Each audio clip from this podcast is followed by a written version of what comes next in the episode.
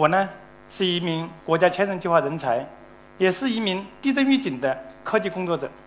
当然，这两个头衔呢，都是在汶川地震以后我才有幸获得的。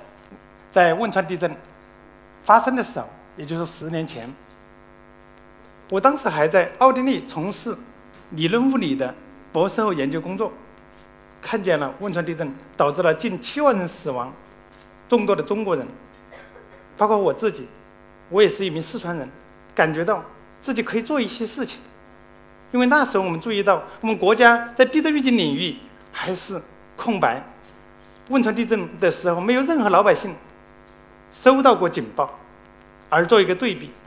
墨西哥和日本在当时已经具有了地震预警的服务，中国竟然是空白。那么，作为一名科技工作者，我能做点什么呢？所以说，在汶川地震的当天晚上，我就决定回国从事地震预警的工作。那么，也回国创办了成都高新检测研究所，坚持了十年。这十年的工作，使得我们国家的地震预警的科技水平。处在了世界领先的水平。我们做的工作这十年主要是集中在地震预警上。当然，我们不得不说，跟地震预报有什么关系？地震预报是说今天晚上或者明天某个时候某某个地方会发生某个比较大的地震。这个呢，在全球来看是还没有解决的科技难题。而地震预警呢是不一样的，它是说在可能发生地震的区域。安装大量的地震预警传感器，这些传感器把地下发生的地震传递到地表的震动监测到，把这些监测到的数据通过网络以电波的形式传到预警中心，或者以网络的形式传到预警中心，预警中心自动的分析这些数据，在地震来临的时候，自动的就通过网络强制手机、电视和其他的专用终端。向民众或者重大工程发出警报，我们可以想象，这是一个从传感器到接收终端的全自动的秒级响应，是利用的电波比地震波快的原理来实现的。具体来说，我们可以看看这个视频。地震预警是如何实现呢？地震会产生地震波，地震预警是地震发生时，仪器监测到地震波。利用电波比地震波快的原理，在破坏性地震波到达前，对用户发出警报。那么刚才是一个模拟，那么我们看一看，在二零一三年的庐山地震的时候，二零一三年四月二十日，庐山发生七级强震，实际上在晃动之前，地震预警已发出。二十八。二十六，庐山地震已经发生。二十四，地震正在向周边二十二，但是还没有波及到成都。二十，所以看见这个屏幕十八，因为这个墙还没十六，十四，在十四秒的时候。十二，屏幕在开始轻轻的上下动。八，地震的重波已经波及到成都。六，倒计时呢？四，地震洪波，也就是可能具有破坏性的地震波的预警。我们看看倒计时结束过后，屏幕的。强烈的晃动的情况，这就是地震预警的一个效果。当然，之所以屏幕晃，是因为整个成都当时都在晃。那么，这是办公场所的监控摄像头所拍摄到的画面。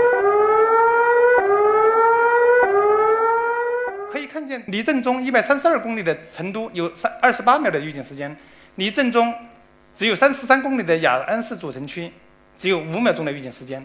离震中越近，预警时间越短，因为地震预警呢，它利用的是电波比地震波快的原理，利用空间换时间来决定的。假设你正在震中的正上方，那么就你就处在预警的盲区，那就没有预警时间了。当然，地震预警只有这么短短的几秒到几十秒，那怎么用它来减灾呢？是不是大家会觉得哎不够用啊，太短了？是的，确实时间很短，确实我们也不要指望。地震预警就能够避免人员的死亡，做不到，它是能够减少人员的死伤。比如我们在有三秒钟的预警时候，那可以就近躲在桌子底下，才小朋友在学校里面可以就躲在桌子下面，在家里面可以在床边或者在卫生间去。如果你有五秒钟，那么一楼的人可以疏散到楼外，或者高楼层的人可以就近避险到卫生间等等场所。假设你有十秒钟，一楼、二楼的可以疏散到楼外，而高楼层的人你仍然只能到家里面就近安全的地点避险，比如也可以离开电梯。这是对民众，民众采取这些措施过后就可以紧急逃生，减少人员伤亡。如果是对于那些工程，比如化工厂、核电站，他们预收到预警过后，又能做什么呢？比如工程设施在收到一秒的预警的时候，电磁阀可以关闭；两秒钟的预警时间已经可以让核电站的核反应堆紧急关停；三秒钟已经可以让很多化工厂处在安全状态。对地震预警而言，可能是地震导致的一些不安全的因素。如果我们能监测到，提前它几秒钟就可以解决很多的问题。理论研究表明，三秒钟的预警时间可以减少人员伤亡百分之十四，十秒钟百分之三十九，二十秒百分之六十三。注意，不是百分之百。所以说，它只是减少。为什么？因为时间太有限了。以汶川地震为例，如果汶川地震的时候有预警，可以给北川三十一秒钟的预警时间。青川五十五秒，如果有了这些时间呢，可以减少两到三万人的死亡。北川当时也就不会瞬间变成死亡之城。这就是地震预警的社会价值。我们已经研发了全球最快的，也是最可靠的地震预警技术系统。比如离震中五十公里，我们可以提前十秒钟。同样的地震，可能日本只有七秒钟的预警时间。我们使劲努力。目的就是为了更多的逃生时间和更可靠的技术。二零幺幺年四月二十五日，中国首次的地震预警信息发出，我们特别高兴，因为这是中国的首个，是填补了国内的地震预警领域的第一个空白。我们把这样的信息传递给记者，他们进行了报道，结果来了二次传播，因为其他的媒体发现，竟然中国有了众望所归的地震预警，那么他们就有一个评价。说以生命的名义祝福成都地震预警试验成功，我们特别也是为了这个鼓励而一直高兴了到现在。我想这可能是会影响我和我们的团队，我相信来自我们国家在地震预警领域的一个感动。过了半年，二零幺幺年九月二十号，成都市防震减灾局和我们一起开始了将地震预警信息传递到社会公众的。实践，这又是从实验室迈到社会的一步，既是一小步，也是一大步。正是因为这一小步，带来了后面的一一些大步。比如，我们在幺三年二月十九号，中国首次就预警了破坏性地震。注意，地震在实验室里面是模拟不了的，只能靠地吃吃饭。我们并不盼着地震，但是一定希望的是，有了地震，我们一定把它逮住，一定要把它预警了。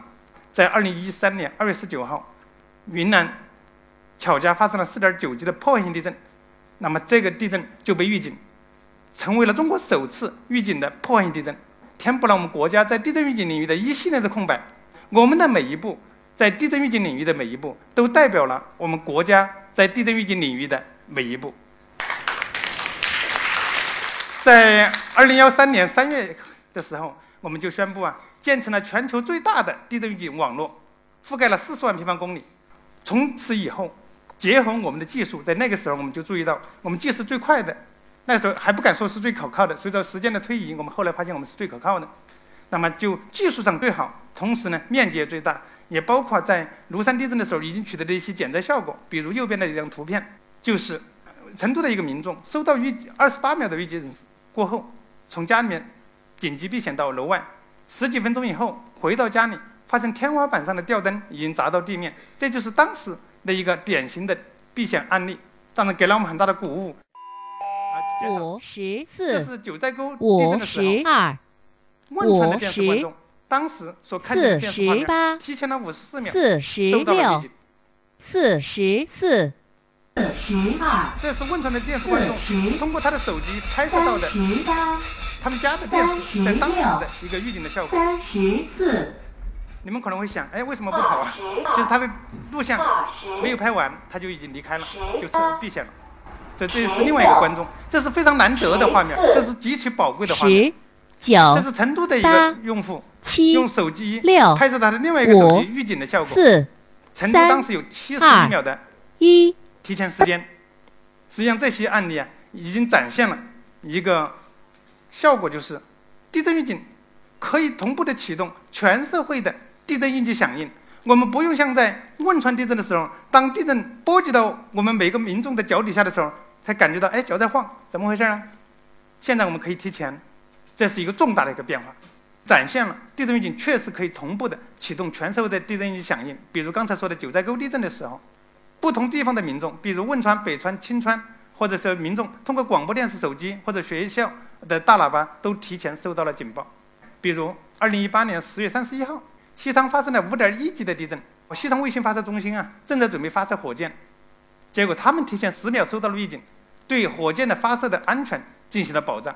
作为一个科研工作者，作为在这个领域的领军人之一，我们特别高兴，我们能够服务我们国家的重大安全。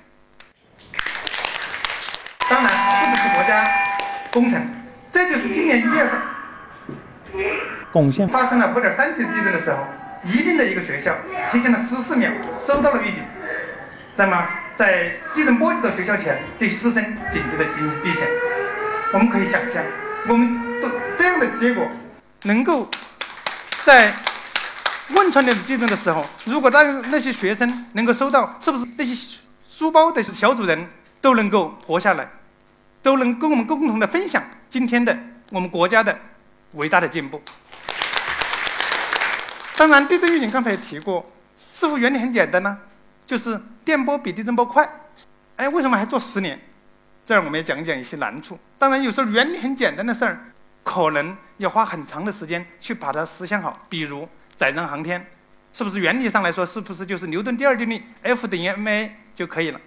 但是要把它做好，确实很不容易的。比如地震预警，我们在十年前老被问到的一些问题，其实都很不好回答。中国人当时在科技还在很多方面的自信都是不足的，比如我们那时候经常被问的问题是：王团，我们国家地震局还没搞出来地震预警，你能搞出来？中国能够搞出地震预警技术来吗？我们当时不知道，因为我以前的学历，虽然我有两个博士学位，但是学的从来不是跟地震直接相关的。第一个博士学位是理论力学，第二个博士学位是理论物理，但是都不是地震。那么能行吗？另外一个，即使我们能搞出来，我们能够做到比日本的地震预警技术更先进吗？大家回顾一下，在二零零二年左右的时候，当时在中国的高铁还刚开始在准备建设的时候，那时候中国的很多人在讨论，我们是买日本的技术呢，还是买欧洲的高铁技术呢？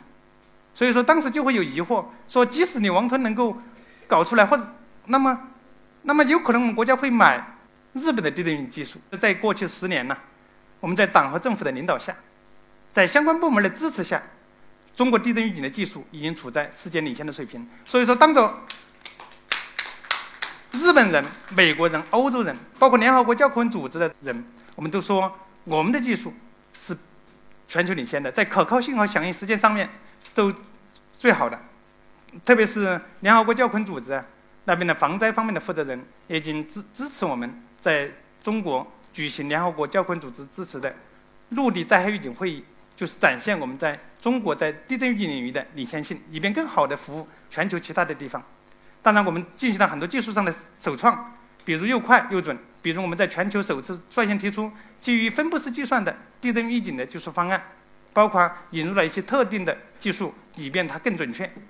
刚才也提过，地震在实验室里面模拟不了，只能靠天然的地震。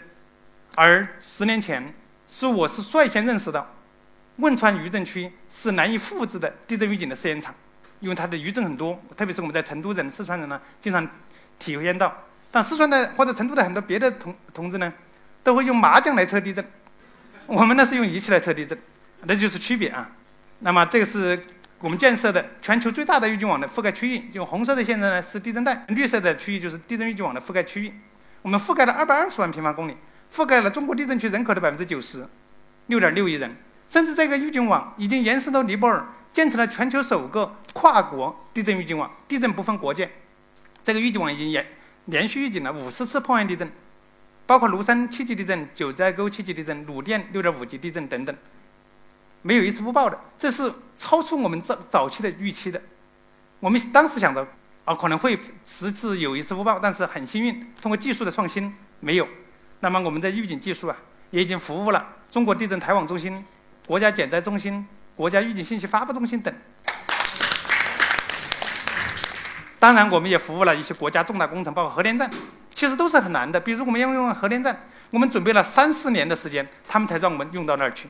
当然，还有很艰难的地方。刚才说的，其实每一个应用都很艰难。比如在用到核电站，用到西昌卫星发射中心，用到任何一个学校。比如我们说八年前我们想用到学校去，学校说我不用你的，用了万一误报了，我的校长承担不了责任。所以说那种创新都是很艰难的。当然。我们国家好在总是有人的创新能力和创新担当的精神，都是很高的。另外一个困难呢，就是地震灾害是小概率事件，平时大家整个社会甚至政府都可能难以关心那种小概率事件，这方面就需要做最多的工作。比如，相对于十年前的汶川地震，跟现在的区别是什么？十年前是没有预警信息的，现在是有预警信息，但是未能够充分的传递到我们的民众或者重大工程。就是信息传递的最后一公里这个问题，那是急需解决的问题。所以说，过去十年，我们进行了技术、标准、政策、法规等等的那种探索，在这个领域不断往前推进。因为在地震预警里，我们远在很多方面的思考已经走在了不只是中国乃至全球的前面。我们希望需要跟社会各界形成合力。比如这个二维码，你们就可以扫。这样的话，你们扫了过后，你们的手机就会具有了。地震预警的功能，你们也可以把这样的二维码或者这样的功能跟你们的所有的亲戚和朋友分享，以便能够说，在地震预警的时候，你们的手机能自动的发出警报，就能够呵护我们的生命。但这是我们共同努力的一步。刚才说的整个社会的工作是非常难的，但是再难，我们的都一直在坚持，目的就是用地震预警为我们的生命筑起一道安全的屏障，和地震赛跑。我们的希望就是。经过十年的积累，我们变成从单一的地震预警延伸到多灾种预警，包括滑坡、泥石流，甚至我们坐在遥远的内陆成都，在考虑海啸的预警。因为我们不只是想服务中国，十年前我只是想服务中国，因为中国是我的祖国。但是随着我们国家在往前进，那么我们现在想到的是从服务中国到服务全球，那么甚至关注共同服务全球的。人类命运共同体的自然灾害的安全篇章，谢谢大家。